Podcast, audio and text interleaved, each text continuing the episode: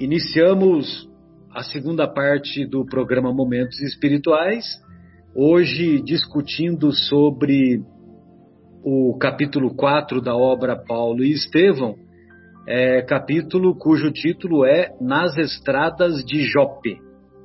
E, como nós vimos no. Só para contextualizar os, os estimados ouvintes que ouvirem apenas esse estudo, é, a obra Paulo e Estevão conta a trajetória de uma família que vive em Corinto, a, cujo chefe é Yoshedeb, pai de Gesiel e de Abigail. Ambos são perseguidos pelo Licínio Minúcio, é, fazendo com que o Yoshedeb tenha a sua vida ceifada o Gesiel, que é o filho, é, é, enviado para as galeras romanas, o que equivalia na época a uma sentença de morte.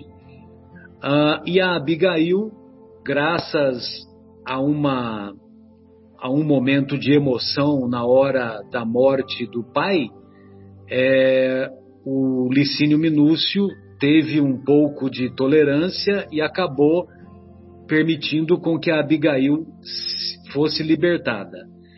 Ela foi é, ela foi amparada por uma família que estava de mudança de Corinto, fugindo às perseguições também. Ela foi amparada por essa família, é, cujo chefe era o seu Zacarias e a Ruth. E eles estavam se mudando de Corinto para Jerusalém. E foi, foi isso que acabou acontecendo. Ah, por sua vez, o Gesiel é conduzido às galeras romanas, ele acaba tendo é, o envolvimento com, com um procônsul romano, uma autoridade romana muito respeitada. Essa autoridade romana ficou doente de morte, quase morreu, não fosse os cuidados do próprio Gesiel. Só que, como era uma virose, ele acabou sendo acometido pela mesma virose. E lógico que ninguém ia ficar cuidando de um escravo condenado às galeras. E, o, por sua vez, esse, esse, essa autoridade romana, que é conhecida como Sérgio Paulo, agiu com um mínimo de misericórdia impediu que o escravo fosse jogado ao mar levou-o até a praia e lá nessa praia, nas cercanias de Jerusalém, né, inclusive nas cercanias da cidade de Jope, que é relativamente próxima a Jerusalém, o Egimar me corrigiu corretamente a semana passada, que é, é cerca de 50 quilômetros de Jerusalém e não e não 6 quilômetros como eu havia falado. E e ele é, ele é deixado nessa praia e algumas pessoas o auxiliam para que ele fosse conduzido lá na Igreja do Caminho. Essa Igreja do Caminho, ela era chefiada por ninguém mais, ninguém menos que Pedro, o próprio apóstolo de Jesus. E muitos apóstolos também faziam parte do trabalho lá na Igreja do Caminho, ele é, ele é recebido, ele é amparado, ele é cuidado, ele tem a sua saúde restituída e ele também toma contato com o Evangelho de Jesus. E ele reconhece, ele, Gesiel, reconhece em Jesus o Messias prometido pelas profecias. E ele acaba to tomando o nome de Estevão ah, em respeito a autoridade romana que o havia libertado, pois ele pediu que fosse que tivesse o nome trocado para não haver para não haver confusão com ele. Muito bem, aí o Gesiel, agora Estevão, começa a fazer as, as pregações sobre o ensino, os ensinos de Jesus e também a, a, a praticar curas e, e uma dessas pessoas que é curada é, é parente, é um tio do Sadoc. E o Sadoc é que tem o diálogo com o Saulo e o Saulo, uh, o Saulo fica indignado com a tolerância que o Sinédrio tem tido com a Igreja do Caminho, é, uma vez que, que eles consideram essas curas como produto de sortilégio e que esses sortilégios não fazem parte do ensino do farisaísmo, do ensino do judaísmo na visão dos fariseus.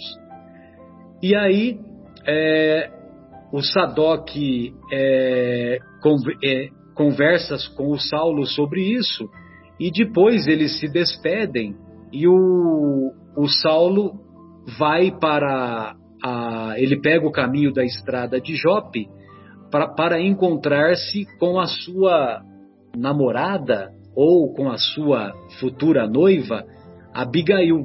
E a Abigail é a mesma Abigail que foi é, conduzida pelo casal Zacarias e Ruth de Corinto para de Corinto para, para as imediações de Jerusalém, para Jope. E, e o Zacarias foi auxiliado por um administrador romano que, que cedeu terras para que ele fizesse, para que ele cuidasse das terras, e ele prosperou com essa com esse trabalho e também ele criava é, aves e produtos alimentícios que abasteciam o, o sinédrio. Então, quer dizer, ele tinha sempre uma. Ele já tinha uma, uma freguesia garantida. Isso fez com que ele prosperasse do ponto de vista econômico e numa dessa numa situação em que ele em que ele fez um, uma comemoração do comemoração da circuncisão de dois é, servos lá da propriedade dele, é, o Saulo conheceu a Abigail. E nessa reunião também participou o Alexandre e o Gamaliel, né, que eram homens do Sinédrio, né?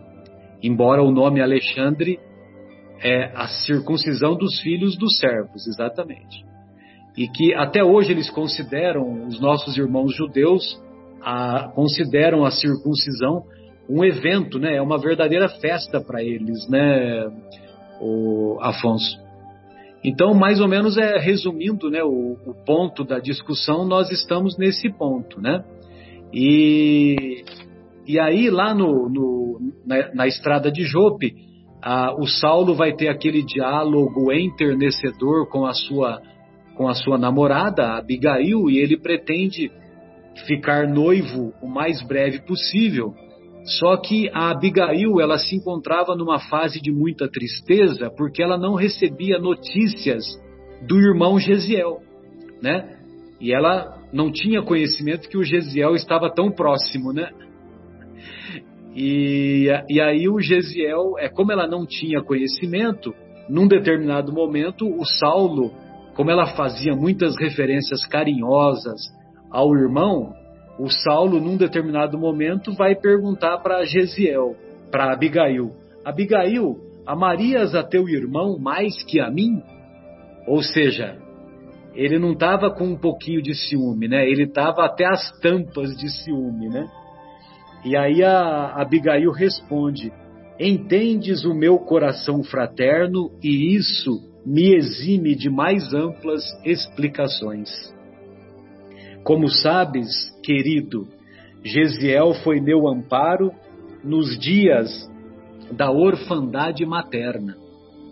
Companheiro de infância e amigo da juventude sem sonhos, foi sempre o irmão carinhoso que me ensinou a soletrar os mandamentos, a cantar os salmos de mãos postas livrando-me das veredas do mal e, e, e inclinando-me ao bem e à virtude. Tudo o que encontraste em mim constitui dádiva da sua generosa assistência de irmão desvelado. Olha que carinho que ela demonstra pelo irmão e, e fazendo separar, né, o sentimento que ela nutre pelo irmão quanto o sentimento que ela nutre pelo Gesiel. Ontem eu ouvi uma um, o Geraldinho Lemos, né? Tem algumas fofocas no meio espírita, né? E o Geraldinho ontem ele comentou que o Chico teria dito para ele que o nosso querido Estevão é para a Grécia o que Ismael é para o Brasil. Que o, que o Estevão, ele não mais encarnou. E provavelmente não deve ter encarnado mesmo, porque é um espírito, um espírito muito puro, pelo menos aos nossos olhos, pelo menos a, do nosso ponto de vista. E, e ele, no entanto, é, preside né, o progresso dos nossos irmãos lá da Grécia. Né? Que interessante, né? lá no mundo espiritual. Né?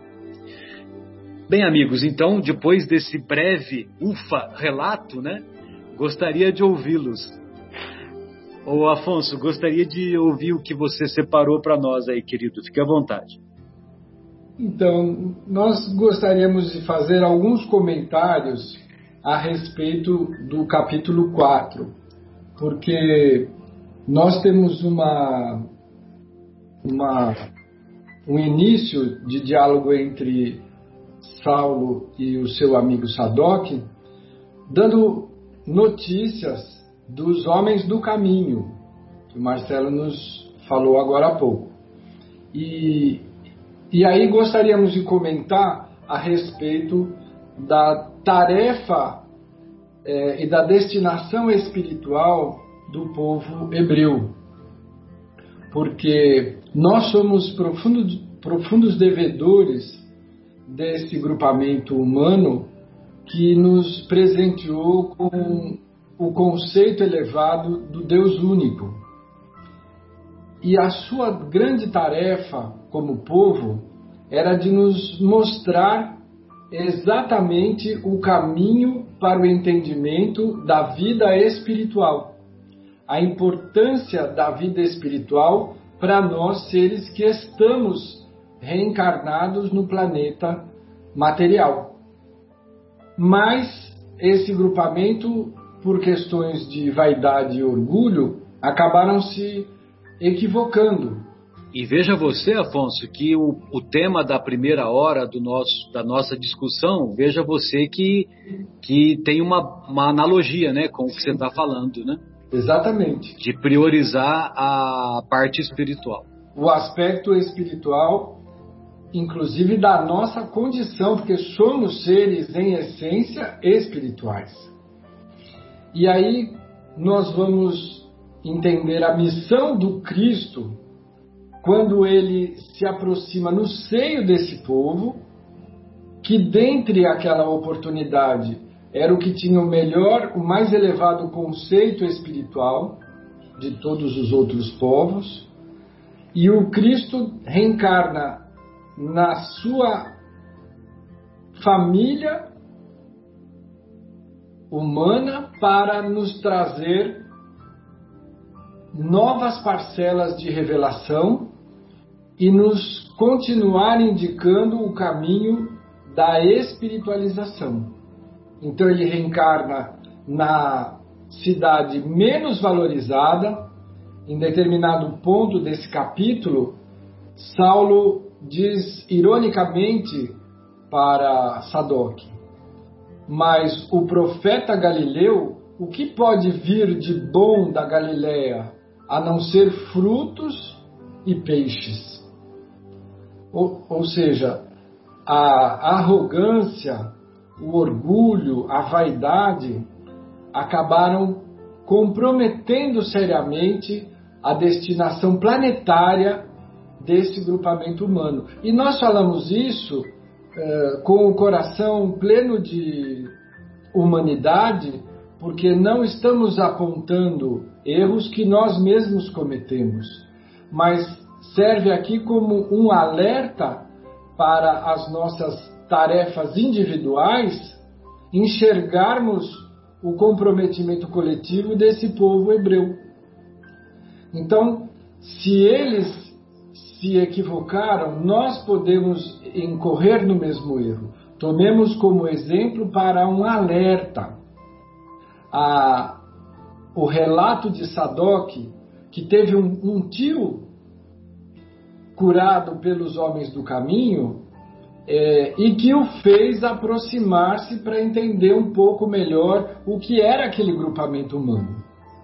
A instituição da Casa do Caminho, dos Homens do Caminho, foi uma motivação cristã de socorrer, de amparar, de acolher os desamparados, na esteira da exemplificação de Jesus. Jesus o tempo inteiro acolhe, socorre e, afirma que veio para atender os que estavam doentes, porque os sãos não precisam de médico.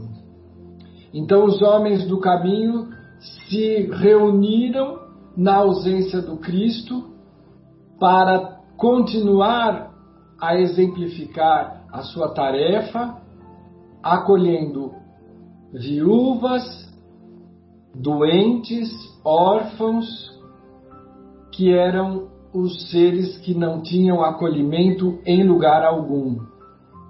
E nessas agremiações, os processos de cura espiritual aconteciam com muita frequência, porque o apelo era absolutamente espiritual. E havia necessidade de que a saúde ali reinasse para que não comprometesse a própria obra. O que deixa Saulo muito enfurecido, porque haviam leis temporais, humanas, entre os hebreus, que exigiam o isolamento dos doentes de linha contaminada, de doença contagiosa, para preservar o grupo hebreu. E os homens do caminho não atendiam a essa solicitação, eles acolhiam os doentes todos, porque a lepra ali, o Marcelo, melhor do que eu, pode explicar, nem sempre era o problema. Todas as doenças de cunho infeccioso se misturavam e eram diagnosticadas como um fato a ser excluído do convívio do, do grupo e a ser encaminhado para o vale dos imundos.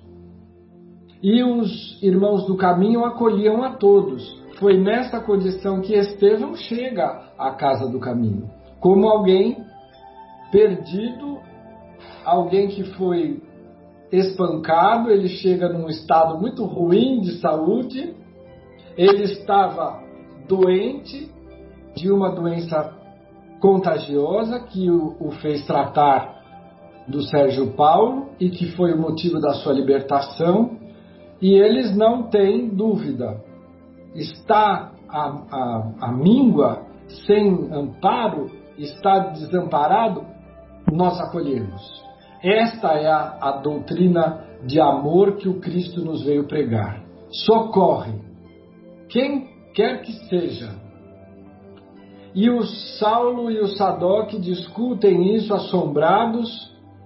O Sadoc, menos exigente e rigoroso, chega a dizer que é elogiável o trabalho deles, e Saulo, na sua arrogância infinita, como Saulo, ele diz: Isso não pode acontecer.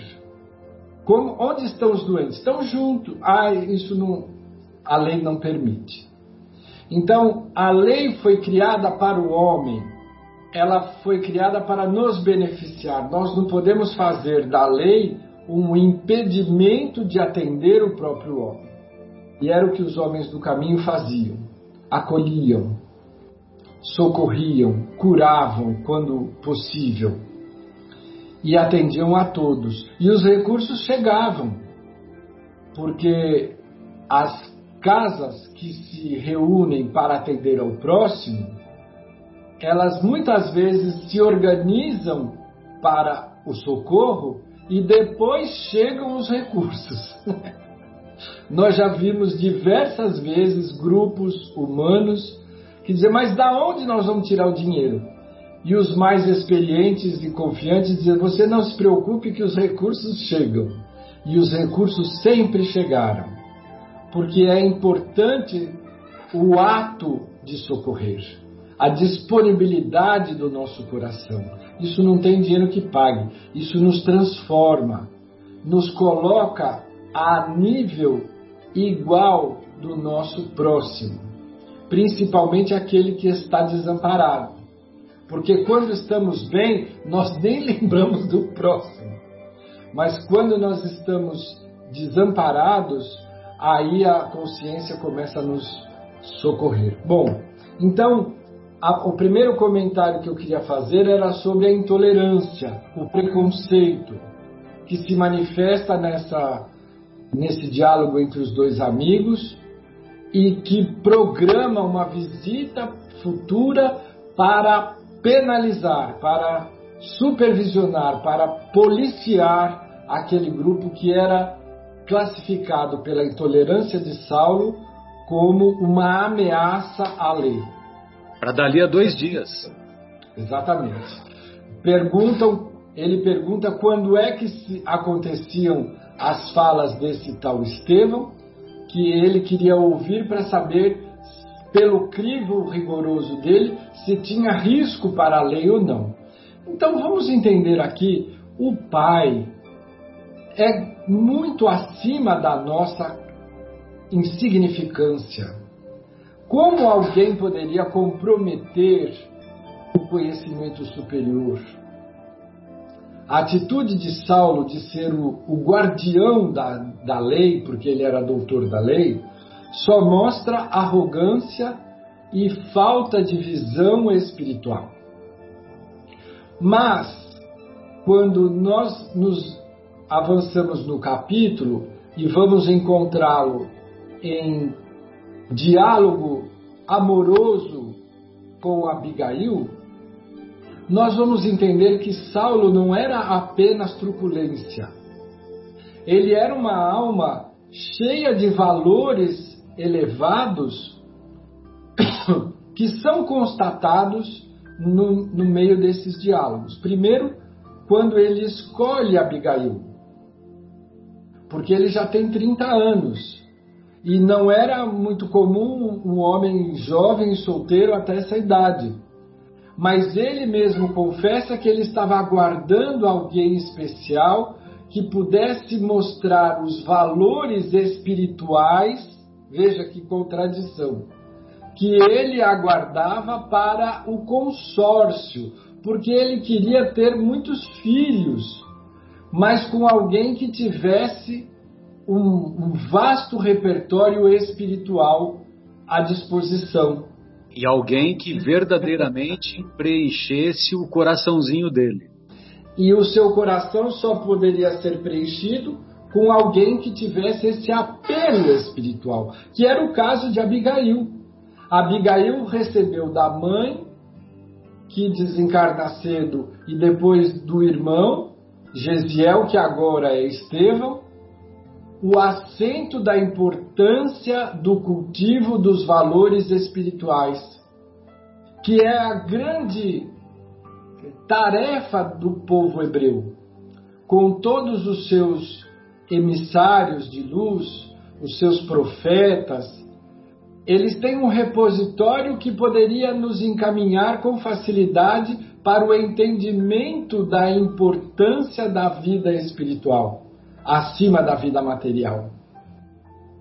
E é o que a mãe e Gesiel, hoje Estevão, educam Abigail, que era uma alma sensível, dotada de valores espirituais, a importância do cultivo da presença de Deus na vida. Daí, Afonso, daí é que ela vai, que ela fala naquele diálogo lá do ciúme, né? Tudo que encontraste em mim constitui dádiva, presente da sua generosa assistência de irmão desvelado. Isso então já... é um presente do irmão e da mãe, né? Lógico, né?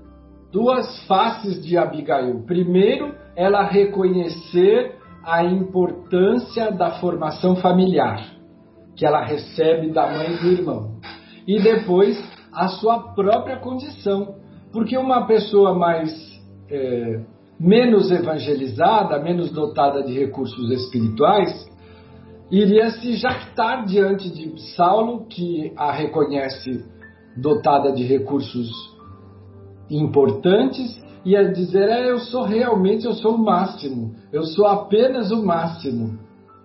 E ela não, ela faz questão de dizer: não, o que você encontrar em mim é fruto do que semearam meu irmão e minha mãe.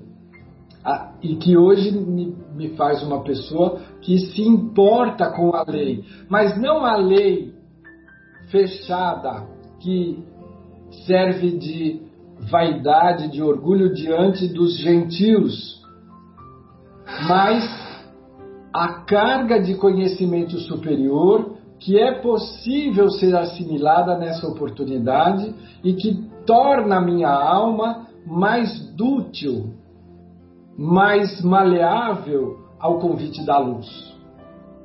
Então nós vamos ver que Saulo, ele também tem um patrimônio espiritual importante que está em conflito com a vaidade temporal.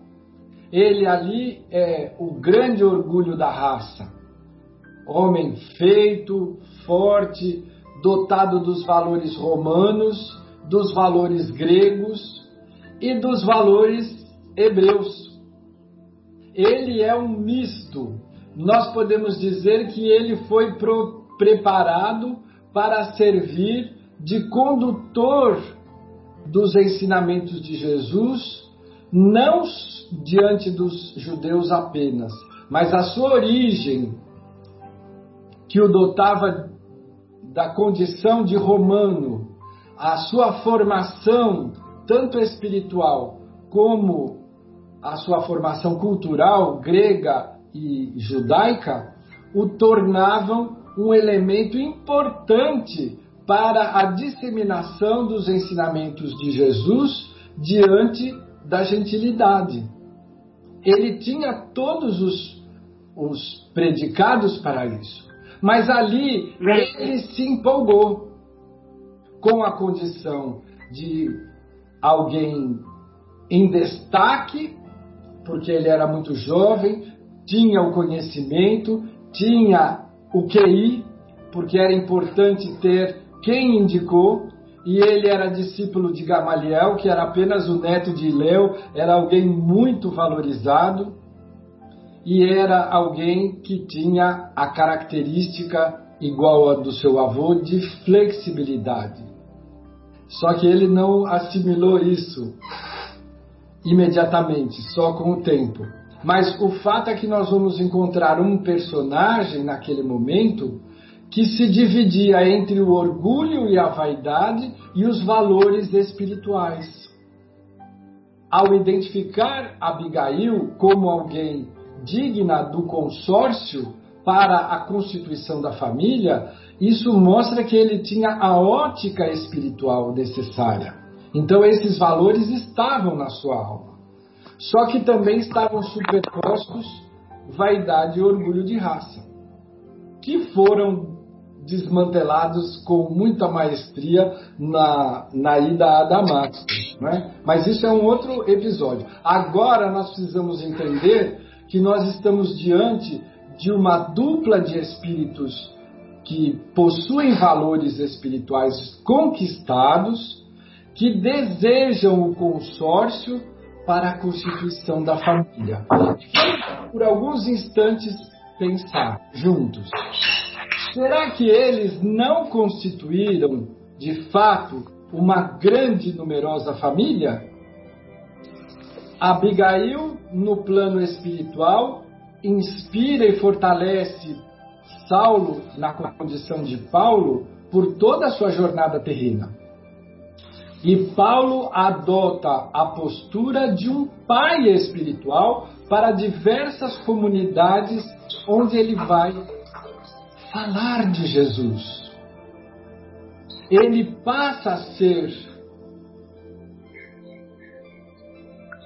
buscado como um pai para o aconselhamento, para a orientação. Então, aquilo que eles desejavam realmente de fato aconteceu, não do jeito que eles esperavam. Mas nós podemos dizer que Saulo é uma das grandes portas que se abrem para o entendimento da população não judaica, que são chamados de gentios, para o entendimento da tarefa de Jesus, que veio nos mostrar as leis de Deus na sua mais elegante forma, a da vivência. Ele nos mostrou pelo exemplo como deveríamos nos portar. E Saulo, já na condição de Paulo, leva isso de uma forma bastante bonita que hoje nos inspira e, e é o patrono do nosso grupo espírita uh, que para nós é motivo de grande júbilo. Eloquente, eloquente, né? De uma forma bem eloquente, bem eloquente. significante. E eu só queria deixar um último comentário, não muito elegante, não muito bonito, mas para nos falar a respeito dos mundanismos.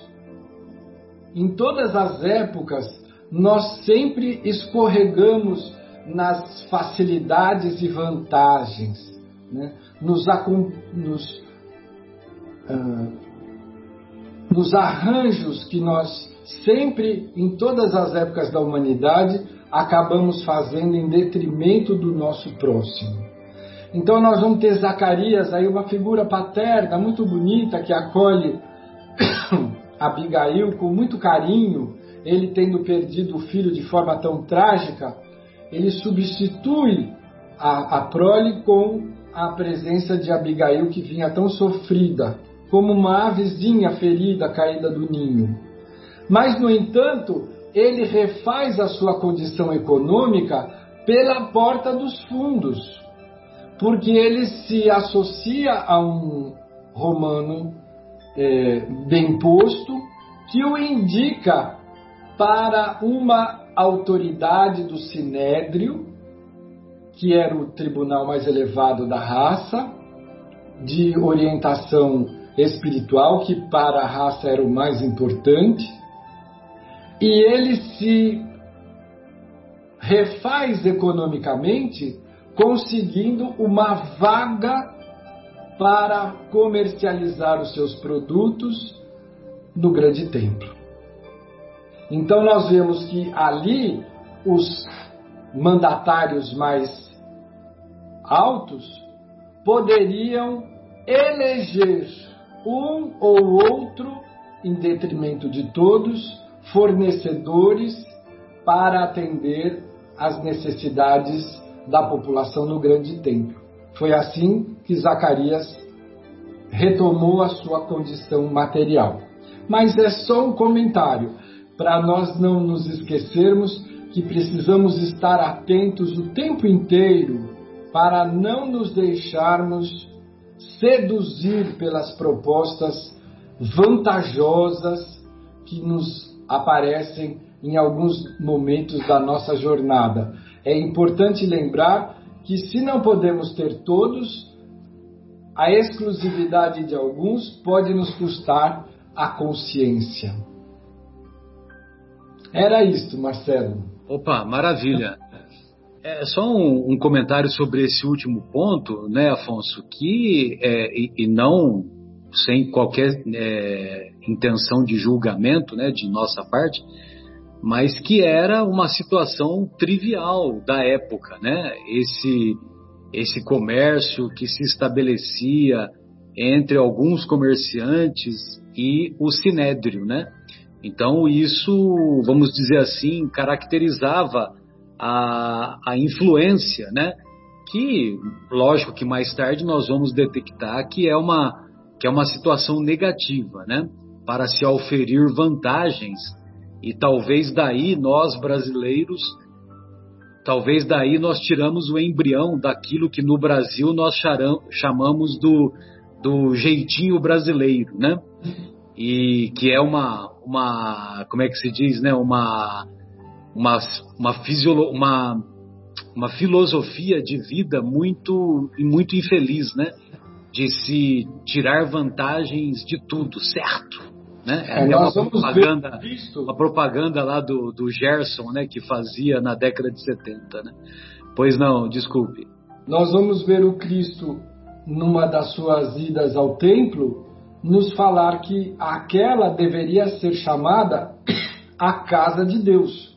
Sim. Onde não deveria haver comércio material, mas sim a intermediação entre os dois planos da vida, a busca de valores elevados e que nós, homens, acabamos forçando um jeitinho, como você nos diz, para que, além de orar e rezar, nós também pudéssemos enriquecer materialmente. Então havia cambistas, vendedores de oferendas, porque é, a sim. religião dependia de, de ofertas, sacrifícios de, de diversos níveis diferentes de flores, incensos e animais. Então aqueles que vendiam para o templo tinham a garantia de um comércio muito lucrativo. E que esta não era a função do grande templo. Haja visto que o grande templo caiu só sobrando o Muro das Lamentações, né? Só sobrando e só sobrando. E só sobrando. Pois não. É, Adriana, você gostaria de falar ou, ou você prefere que eu, que, eu ouça, que eu ouça primeiro o Folharini? Não, eu acho que então, vamos o, lá. Afonso, o Afonso colocou é, bem alguns pontos que a gente não tinha falado no, no programa anterior. E teve uma coisa, isso também me chamou a atenção, o fato dele vender e fazer comércio no templo, né? Mas eu acho também que, que entendi mais pelo lado de ser uma coisa comum do tempo, né? Não, acho que o, o, ele não tinha essa intenção. Essa intenção, exatamente. Acontecia tudo isso que o Afonso falou, mas não era não era ele que queria que aquilo acontecesse por ele. Ele era uma parte do processo, né? Da engrenagem, é. Da engrenagem. E uma parte também que, que eu li e acabei não falando no programa passado é o Sadote envenenando a cabeça do, do, do, do Saulo, né? Falando, olha, veja isso, você já viu, quer dizer, Enquanto o Gamaliel, por um lado, estava tentando falar: olha, são pessoas que auxiliam, tratam dos doentes, ou seja, apaziguando, do outro lado tinha um diabinho, né? Vamos falar assim. Um é um anjinho e o outro tem uh, um diabinho que fica ali falando. Ele não queria saber como o Saulo estava, o que, que ele queria fazer ele só alfinetava com, com comentários assim não construtivos, né? Não querendo saber da, da, daquilo que o Saulo queria contar, das, das, dos desejos dele, daquilo que ele queria fazer, mas ele queria ele plantar a sementinha do mal ali, né? E, e acabou é, dando um empurrãozinho para falar: daqui dois dias nós vamos lá, mas já um certo veneno, né? Um, um, a, aquele, aquele veneninho que a gente muitas vezes acaba fazendo também no dia a dia quando a gente se descuida, né? Então, eu acho que é uma coisa também para chamar a nossa atenção, para a gente não fazer e também para que não nos deixemos envolver quando a gente também recebe, né? Era isso. Marcos, vou pedir para você desabilitar o, o áudio um, um, momentinho, viu? Daqui a pouquinho eu chamo você. O Marcelo, você veja com o comentário da Adriana como a gente reforça a, a teoria de que Saulo era dotado de ideal. Ele trazia isso na sua alma. Ele desejava honrar a lei ele desejava uh, proteger Moisés e, o, e a lei. Então, isso demonstra um princípio de espiritualidade, né? só que poluído, vamos dizer assim, mesclado com a arrogância de que se não estiver de acordo com a lei, eu passo o fio da espada, né? Exato. E quando ele encontra em, em, em termos espirituais o Cristo, a sua visão muda completamente. Mas nós não vamos ah, entender que Saulo passa em determinado momento de pato a ganso. Não, não existe pulos e saltos na lei, na, na nossa progressão evolutiva. Ele já trazia esses valores que estavam é, contaminados. E, quando o Cristo o desperta, Saulo, que tu me persegues. Se você ouve isso do Cristo, você para imediatamente e revê a sua vida inteira. Porque é uma guinada, né? Alguém falando para você da sua companhia, do seu, uh, da, da sua turma. Nós estamos falando do nosso governador planetário, de um espírito de esfera crística, que já está muito acima da nossa condição. Quando ele nos adverte, nos alerta, nos admoesta, nos exorta, a, a sua autoridade moral, ela a, automática e imediatamente vai a fundo da nossa consciência e nos toca como poucos. O mesmo aconteceu com a mulher adúltera. Quando ele diz à multidão: atire a primeira pedra quem estiver isento de pecado, ele tinha ali o respaldo da sua autoridade moral. Se nós falássemos a mesma coisa, uma chuva de pedra ia cair imediatamente sobre a sobre a nós também. Exato, exato. Mas o Cristo, quando fala, fala a consciência de cada um. E os historiadores dizem que os primeiros a se retirarem foram os mais velhos, aqueles que estavam já num processo de meditação sobre os próprios erros, já não tinham aquele arrobo da juventude de achar que eu sou o máximo, já estavam cientes de que não eram o máximo, que estavam cheios de falhas. Né? E que exerciam uma certa autoridade, né? Exatamente. Tinham a autoridade da idade, né? Pois não, André. É, vocês já viram aqueles vídeos que a criança às vezes não escuta e aí coloca um aparelhinho pela primeira vez e ela começa a ouvir e aí todo mundo chora? Ou então aquela pessoa que é daltônica, não enxerga as cores e, e pega. Então, eu acho que é a lente que faz a gente ver de uma forma cristalina, né? É o aparelhinho do ouvido, é a lente, é aquilo que toca a gente realmente que a gente não enxergava. Está na nossa frente, mas a gente não enxergava, né? E a última coisa antes de eu sair de fininha. Bela figura, é, bela figura. É, Gostei de bem lembrado, Dri. É, a gente começou a falar hoje no programa, né? Até repetimos o capítulo para falar do da conversação amorosa, né? Do amor de Saulo com Abigail.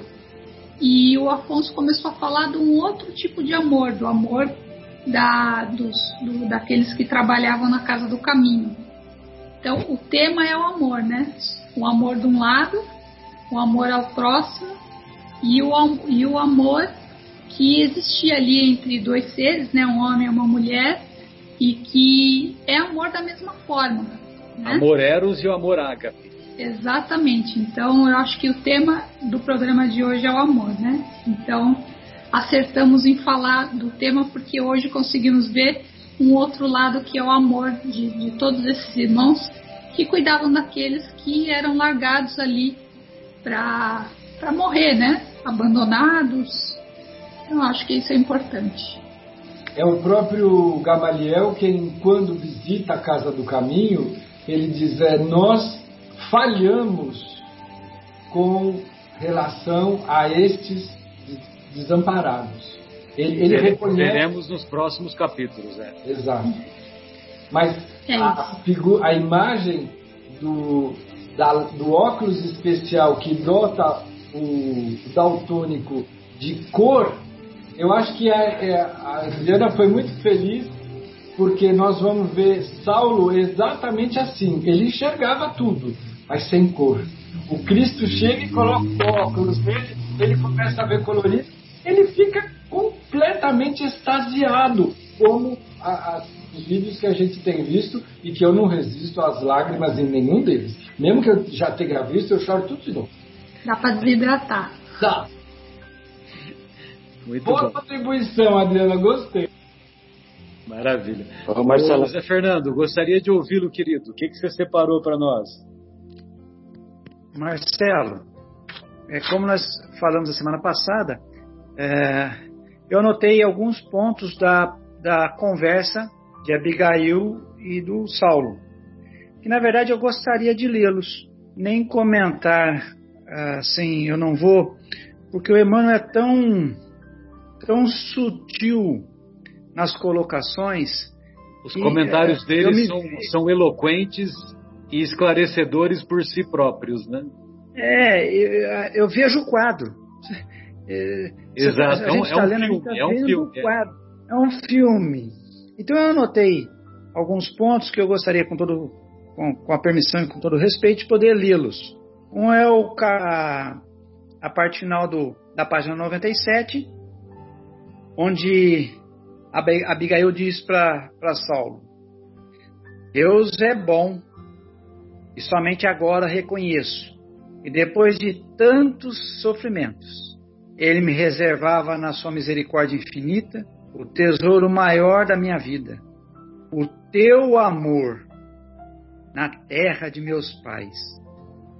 Teu afeto, Saulo, concentra todos os meus ideais. O céu nos fará felizes. Todas as manhãs, quando estivermos casados, pedirei em preces fervorosas aos anjos de Deus que me ensinem a tecer a rede das tuas alegrias. À noite, quando a bênção do repouso envolver o mundo, dar-te-ei um carinho sempre novo do meu afeto. Tomarei tua cabeça atormentada pelos problemas da vida e ungirei tua fronte com carícia de minhas mãos. Viverei com Deus e contigo somente. Ser-te-ei fiel por toda a vida e amarei os próprios sofrimentos que acaso o mundo possa acarretar-me, por amor à tua vida e ao teu nome. Quer dizer, nós Que vamos ver mais para frente outras. é, a gente vai ver mais para frente essa declaração de Abigail, desenhada pelo Emmanuel de maneira assim tão, tão perfeita, né, mostra o amor puro e verdadeiro, né, alicerçado no que? Na doação e na renúncia ao seu semelhante, ao seu próximo. O que infelizmente nós talvez não tenhamos tido tanto na Terra, por isso talvez o tanto, o número exacerbado de, de afastamentos conjugais, não é? Aí mais adiante o Saulo fala para ela, no final da 98, és o coração do meu cérebro. Puxa vida. Coração é o símbolo do quê? Da vida. Ela é a vida do cérebro dele e ele não contente com isso, ele ainda repisa a essência do meu raciocínio. E serás a mão guiadora das minhas edificações em toda a vida. E a ele acrescenta: viveremos um para o outro, teremos filhos fi- fiéis a Deus. Olha só, serei a ordenação da nossa vida. Sim, porque é um mundo totalmente machista. Serás a obediência em nossa paz. Olha que frase. Serás a obediência em nossa paz. Eu sempre falo que a vida dois é um dar e receber constante. Se assim não for, ela vai se romper. Nesse caso, ele já nomeia a paz do casamento pela obediência. Mais adiante, ela de novo: Sim, querido, que não faria por ti Mandarás e obedecerei. Serás a ordem de minha vida, e eu rogarei ao Senhor que me auxilie a ser teu bálsamo de ternura. Quando estiveres fatigado, lembrar-me-ei de minha mãe e adormecerei tua alma generosa com as mais formosas orações de Davi. Interpretarás para mim a palavra de Deus. Serás a lei, serei tua serva. Mais adiante ele comenta: Ô Zé, Ô Zé a Adriana está lembrando aqui que a Abigail, essa sim é que é a mulher de verdade. a, Amélia, a Amélia ficou para trás. Muito para trás. Agora, eh, mas é um contexto espiritual, é um contexto espiritual muito mais elevado, de sentimentos e tudo mais, né? É o sentimento puro de almas. Sim. Não há físico, há almas, não é? E aí ele, ele fala assim que desde criança, com a sadia educação doméstica, guardava puros os primeiros impulsos do coração, sem jamais contaminá-los na esteira dos prazeres fáceis ou do fogo das paixões violentas, que soem deixar na alma o carvão das dores sem esperança. Aí fala aquela questão do esporte, que ele era muito, vamos dizer assim, disputado, né? Quando ele vencia. E ele fala assim: sua concepção de serviço a Deus, olha só isso, não admitia concessões a si mesmo. Olha que fibra tinha essa alma chamada Saulo. Sua concepção de serviço a Deus não admitia concessões a si mesmo. Começamos a formar o quadro psicológico do porquê ele bater nos cristãos. De tanta é determinação, né? De tanta determinação. Ele talvez tenha falho que eu comentei a semana anterior de não ter ido conhecer o que eram os ensinos cristãos e já bateu, mas porque ele tinha certeza do Deus que ele cultivava, do Deus judaico, não é? Aí ele estou chegando ao fim, gente é quando ele fala aqui que imaginava, na página 100, logo no começo, imaginava situações de anelos satisfeitos e, no entanto, sujeito aos carinhos maternos, prometer a si mesmo jamais ter de versar. A vida do lar é a vida de Deus. Está aqui. Por que, que ele se guardou o tempo todo num pensamento dele próprio de só se entregar àquela que fosse o amor da sua vida. A vida do lar é a vida de Deus. E Saulo guardava-se para emoções mais sublimadas. De esperança em esperança havia passar os anos, esperando que a inspiração divina determinasse a rota dos seus ideais. Esperava e confiava. Ou seja, ele era alguém todo preparado, como o Afonso acabou de colocar. Ele só precisava ser chamado ao caminho, que ele acabou seguindo outro, saindo um pouco na tangente, mas não saiu por completo, porque ele ficou fiel a Deus, ao Deus que ele aprendeu com os pais, não é?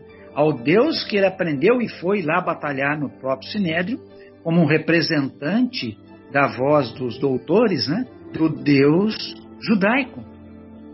Nós entendemos aqui, o Emmanuel deixa muito clara toda essa formação é, de caráter moral dele, de não se entregar a nenhuma outra, apesar dos sonhos que tinha, como também está aqui escrito, que eu não li, os sonhos que ele ah, guardava na juventude, né, os anseios de carinhos, porém ele esperava aquela que realmente fizesse do seu lar a vida de Deus, como ele aprendeu no lar dos seus pais. Então eu só tinha notado isso dessa dessa conversa que eu acho assim é, se a gente for tentar esclarecer, explicar, a gente vai borrar o quadro que Emmanuel fez. Né? Verdade. É uma maravilha o que Emmanuel faz. É, eu, eu, eu, acho assim, é, é, é muita sabedoria para a gente tentar entender. Não é? é uma coisa maravilhosa a gente já poder estar dentro de uma doutrina que nos traz esclarecimentos tão, tão, tão claros e profundos como esses. Era isso, gente. E que privilégio nosso, né? Ter, ter convivido é, com uma alma como Chico Xavier e, e, e logo, logo vai ter aí as manifestações do nosso querido Emmanuel, né? Que já se encontra encarnado. Com certeza. Ô Marcos, gostaria de ouvi-lo. Ô amigos, bom, primeiramente desculpa pelos barulhos aqui, que a minha conexão estava tão ruim, bateria fraca, eu estava procurando meu carregador com o áudio aberto, uma puta confusão. Mas foi é... só um é. curto período, viu? Fica tranquilo. Ah, eu peço desculpas aí a vocês. É... Olha, gente, depois desses comentários também não teria muito o que falar, mas o que eu li, o que eu prestei atenção e que todos também apontaram a isso, é, foi assim, numa, numa, numa descrição da, de, de, Saulo, né? do caráter de Saulo, desta, desta é, força que ele tinha. Né? A Abigail, nesse encontro, nesse papo que, que estava com, é, que, que, tinha com ele, né, além das juras de amor, ela falava, né, ela queria notícias, queria saber é, é, onde estava Gesiel, não só por saudades também, é claro, muita saudade do Gesiel, em saber onde estava o seu irmão, como também é, se ela fosse casar com o Saulo, ele é, iria abençoar, né? Então ela, ela gostaria que Gesiel conhecesse o eleito do coração dela, por isso que ela também é, pedia tanto para o Saulo assim. Mas eu fiz alguns, algumas marcações também de que o, o Saulo aqui, né, não era é, excessivamente sentimental, né? Ele era uma pessoa, não era tão sentimental, é, mas era um espírito nobre e leal, um profundo sentimento de autodomínio. É, é tudo que precisa alguém que, que, que queira ser um, um, um, missionário, né? Primeiro tem que ter uma algo né, terrível, porque as dificuldades são muitas e você ter é, essa força de vontade, essa fé tem que ser muito forte. Ele tinha dentro de autodomínio. Ele era voluntarioso e sincero. Então ele tinha muitas coisas até em função do próprio berço, da própria família, que ensinaram para eles os valores. E valores até chegar a esse ponto de ele até o Marcelo citou, o Afonso falou também, bem como o José Fernando, é, ele com 30 anos enquanto ele não achou, a, ele, ele, estava voltado para os seus estudos, os, a sua preparação espiritual, enquanto ele não encontrava o seu amor. Imagina como ele era, ele devia ser, é, é, como se diz, é, ah, me fugiu a palavra aqui, mas paquerado na época, né? Por ser um cara rico, inteligente, biga com dois cavalos, né, tudo mais. Cortejado, obrigado Marcelo, essa era a palavra, cortejado. A mulherada, né, e ele se manteve firme até que encontrou Abigail. E, e, você vê de quanta ternura ele trata Abigail, né? Com tanto amor, tanta dedicação. Isso estava dentro dele. Né? E é claro, ele não havia ainda conhecido o Mestre Jesus, não havia ainda conhecido os ensinamentos do Mestre né? Então, mas o mestre precisava de alguém como ele, né? Como alguém como ele. Então eu fiz essas anotações também, então é dessas é, desses temperamentos, dessa esse perfil do, do, do Paulo que fala que vai ajudar a encontrar né, é, o, o, o, o Gesiel para ela E ainda mais, eu farei tudo por ele. ele promete, né? Farei tudo por ele, mas infelizmente foi tarde demais, ele não sabia quem era o Gesiel. Né? E outra coisa também, né, nessa, nessa conversa, né, que ela que ela promete é, é, eternamente ser a companheira dele e acompanhá-lo né, para o resto da vida. E ela cumpriu, né, porque mesmo depois de desencarnado, permaneceu ao lado do Paulo, aí já convertido, Paulo dando apoio espiritual que ele precisava naquele momento. É, pelo e menos uma vez dele ela apareceu em espírito para ele, né? Pelo menos em, em, é, uma vez ela apareceu em espírito para ele. Verdade, verdade, Marcelo. Então, ela esteve ali né, do lado em vibrações, apareceu para ele e no final, assim, enfim, depois encontra com ele espiritualmente. Era isso. Mas assim, eu gostaria de ressaltar como vocês ressaltaram a pessoa do Paulo, né? Que ele, ele como nós, nós teríamos feito a mesma coisa, gente. Se nós tivéssemos convicção de uma ideia, nós, nós iríamos defendê-la. Se nós não, ele não fez nada de errado. Sim, porque ele perseguiu, porque ele matou, né? Ele julgava e condenava, mas a lei era daquele jeito. Né? Infelizmente não, não, não tinha meios termos. Né? E para o Paulo também não havia meios termos. Sim, sim, não, não. Então ele era assim, foi criado daquela forma. E, e, e dentro do que ele havia aprendido, ele fez o que fez. Graças a Deus, graças a Jesus, ele foi convocado e atendeu ao chamado como Lucas fez, como é, Simão Pedro fez, como André fez, como João fez, como Tiago fez. Né? Atendeu ao chamado e entrou para o time.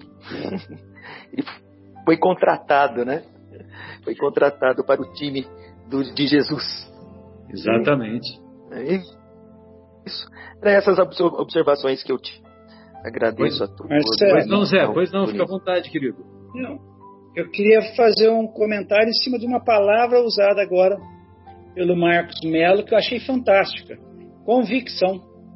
Ele tinha convicção. Nós ainda estamos buscando. É. Quem sabe um dia a gente tenha esta convicção, né?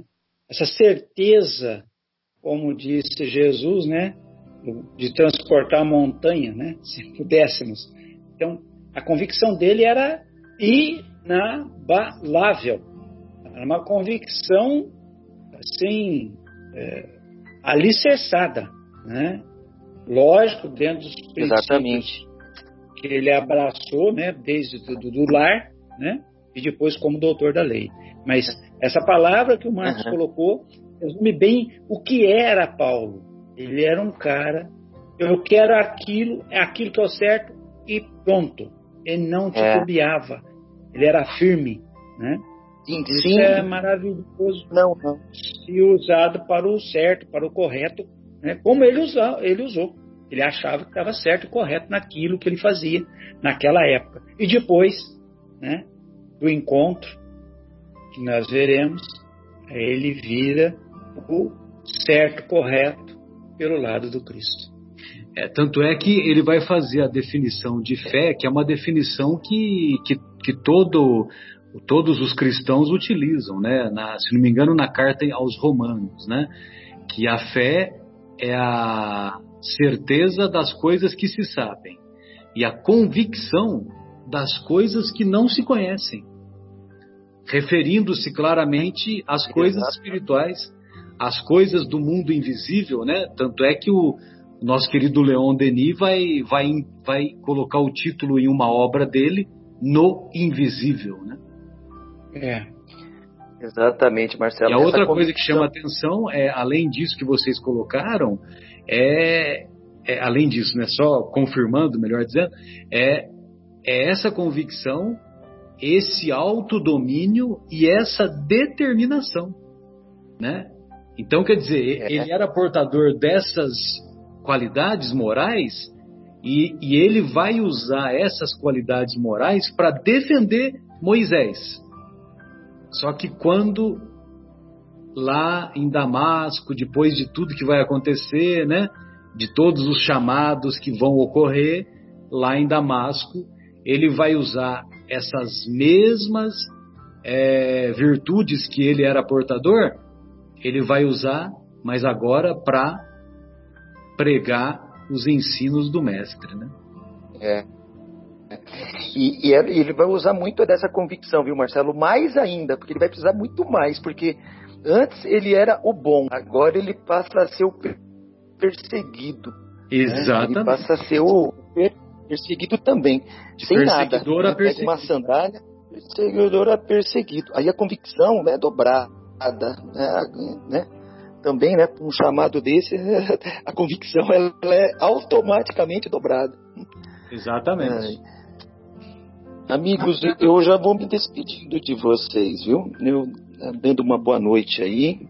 Exatamente. Eu, tô- mas, né, desejo, agradeço muito a oportunidade, desejo uma boa noite, uma boa semana aí para vocês. Me desculpa, Marcelo, estou antecipando a despedida aqui, viu? Não, mas é, o, o próximo passo era nos despedirmos mesmo. Fica tranquilo. Então, um grande abraço a vocês, fiquem com Deus a todos aí.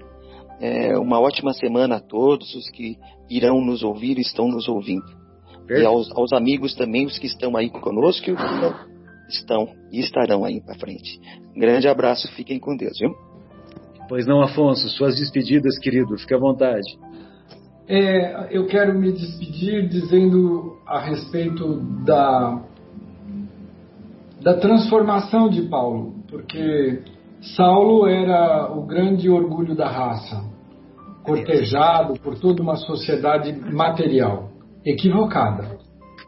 E ele acaba se transformando em Paulo num processo fora. visualmente Pode deixar acesa. o mundo e a sociedade achou que ele tinha perdido o prestígio que era social humano. Então, deixo como reflexão para todos aqueles que já passaram ou estão passando por momentos de queda, queda material, queda profissional, queda social, que muitas vezes é nesse momento de derrocada aparente que nós retomamos ou assumimos os valores mais verdadeiros e saímos dessas experiências como Paulo saiu vitorioso do ponto de vista consciencial, do ponto de vista espiritual.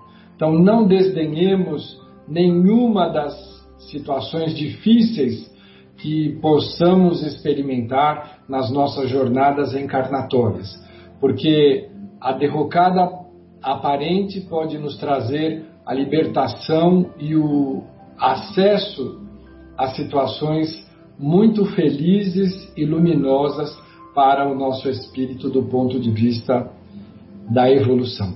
Uma, um abraço grande para todos os nossos ouvintes e para os nossos companheiros de tarefa. Eu repito que esse trabalho para mim é de uma contribuição pessoal muito grande. Eu fico muito feliz em partilhar com tantos corações queridos e pacientes como os nossos companheiros. Um beijo amoroso para todos os amigos. E para nós também. E as suas reflexões nos auxiliam muito também para aprendermos a nos autodominarmos, né, Zé Fernando? Pois não, Zé, fique Pois à é. vontade. Fala, é, fa- faça a sua despedida. Eu quero mais uma vez agradecer a todos, né? E principalmente aqueles que têm a paciência de nos ouvir, né? E, e poder termos uma semana de muita harmonia interior é o que eu mais desejo a todos. Que os nossos é, físico, espírito, perispírito, psíquico e emocional estejam realmente harmônicos nessa semana. É o que eu posso desejar a todos e mais uma vez muito obrigado. Que Deus esteja com todos sempre. Maravilha, pessoal. Ótima semana então e até a próxima semana, se Deus quiser.